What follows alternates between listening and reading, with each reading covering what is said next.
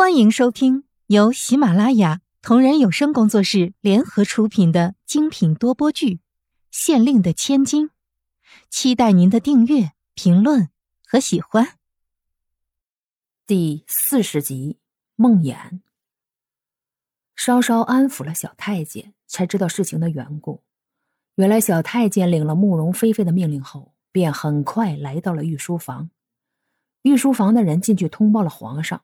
但皇上传下话来说，让小太监在外面跪一个时辰，并让他回来传话说，皇上国事繁忙，今后很长一段时间不会再来慕容菲菲的寝宫了。听到小太监的话，仿佛早已接受了这个结果，叹了口气，勉强露出一丝笑容，说道：“唉，你今天辛苦了，下去休息吧。”环顾寝宫四周一眼，这金碧辉煌的寝宫，有多少人想进来？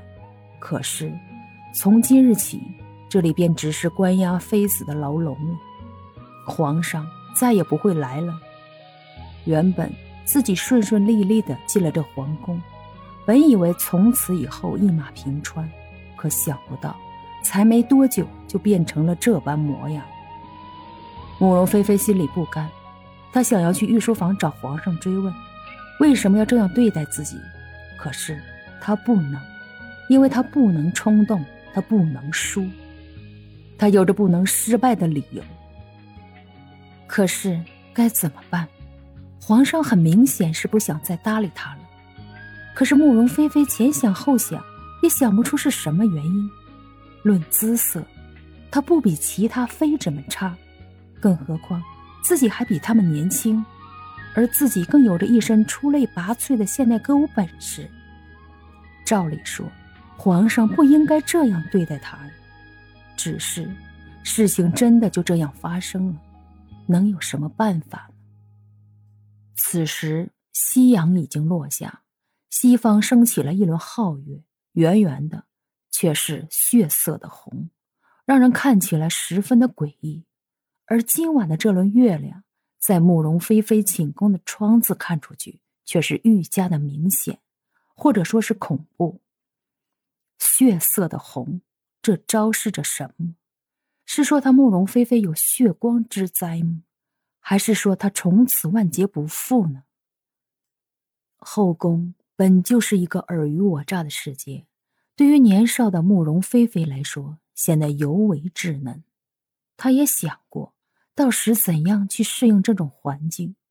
可是现在看来，自己似乎还没有看清对手打来的一击，来不及反抗，便已倒下，着实可笑。皇上啊，皇上！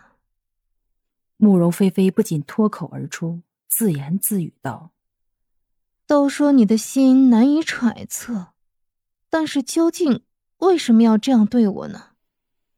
不知什么时候，原来放茶杯的桌子上已经放了一壶酒。慕容菲菲自斟自饮的喝着，酒的味道很苦，可却不如她心里的苦，无法述说的难受。以前搞不懂那些人为什么心情不好的时候喜欢喝酒，不过今天慕容菲菲喝了一点酒之后，才明白所谓的杜康情怀。那只有同道中人才能明白。夜深了，皇宫依旧灯火通明，昭示着它的繁华，继续吸引着宫外多少想飞黄腾达、一飞冲天的女子。此刻，慕容菲菲瘫倒在地上，嘴里胡言乱语着一些听不清的话。宫女进来，看见慕容菲菲醉倒在地上，急忙过去把她搀扶到床上。盖了被子，熄灭了烛火，才缓缓的退下。皇宫外灯火依然，多少百姓尽享平民之乐，而这皇宫有多少人沉浸在无法述说的痛苦之中，无法解脱。梦魇里，慕容菲菲看到皇上来了，她带着大小太监宫女出去迎接，可是皇上看都不看她一眼，她喊着叫着。可是皇上却越走越远，他想去抓，却抓不到。后来，梦变得越来越模糊，隐约中，他听到许多怪异的笑声不断从四面八方传来，就好像无数支箭齐齐射进他的心脏。慕容菲菲百无聊赖的躺在自己的床上。自从王爷揭穿他的身份后，皇上就已经开始慢慢的疏远他了。可能是害怕慕容菲菲再报复吧，但是又不舍得把慕容菲菲赐死，所以只慢慢的把她冷落。慕容菲菲还记得，当皇上得知她的身份之后，表露出来的疏离，王爷脸上得意的笑意时，就恨得牙根痒痒。这个王爷所做的事情，完全是自私自利的，完全不顾及百姓的性命，为了陷害他的爹爹。竟然买通杀手，杀死老百姓的性命，视人命如草芥。而自己现在也是失宠之身，依照王爷这种睚眦必报的性格，迟早有一日，王爷会找个借口把他杀害了。